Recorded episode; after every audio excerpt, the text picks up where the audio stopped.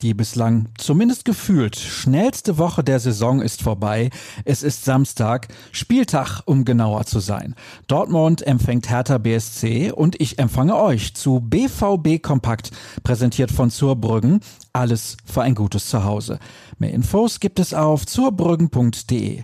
Mein Name ist Sascha Staat und bei der Fülle an Themen verlieren wir am besten keine Zeit. Wir beginnen mit einem Text, auf den ich euch gestern bereits hingewiesen hatte. Bei der Borussia gehen für gewöhnlich Mitte März die Planungen für die Sommervorbereitung in die finale Phase. Die Corona-Situation zwingt den Verein jedoch in den Wartestand. Sogar erste Absagen stehen fest. Eine große Saisoneröffnung mit Fans am Stadion wird nach heutiger Bewertung nicht möglich sein, erklärt Carsten Kramer.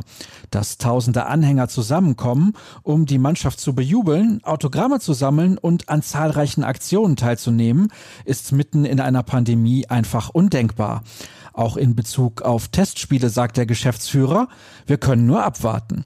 Weitere Details liefert der Artikel von Sascha Klaverkamp. Jana Klü hat sich derweil um die Aussagen von Nico Schulz im sogenannten Feiertagsmagazin des BVB gekümmert. Der Linksverteidiger trifft auf seinen Ex-Club. Mit Hertha BSC verbindet ihn noch immer ziemlich viel.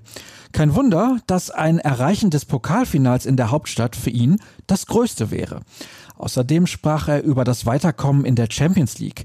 In der Kabine sei die Erleichterung nach dem Schlusspfiff riesig gewesen. Wir haben uns einfach alle gefreut. Die DJs haben Musik angemacht und wir haben gemeinsam gesungen.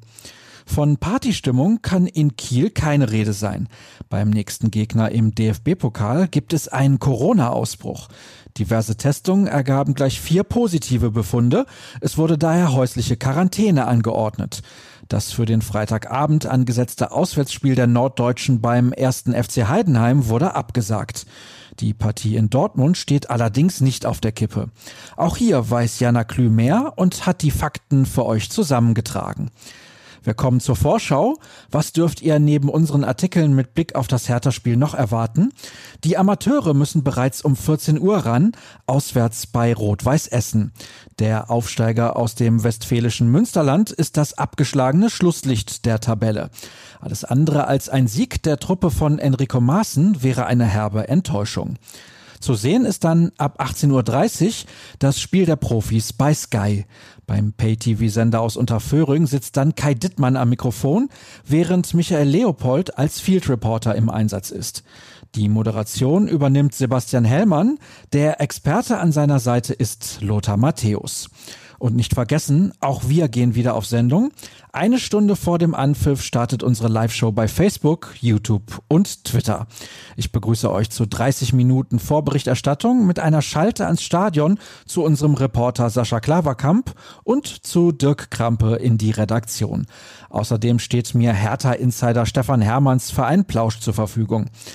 Und das muss für heute reichen.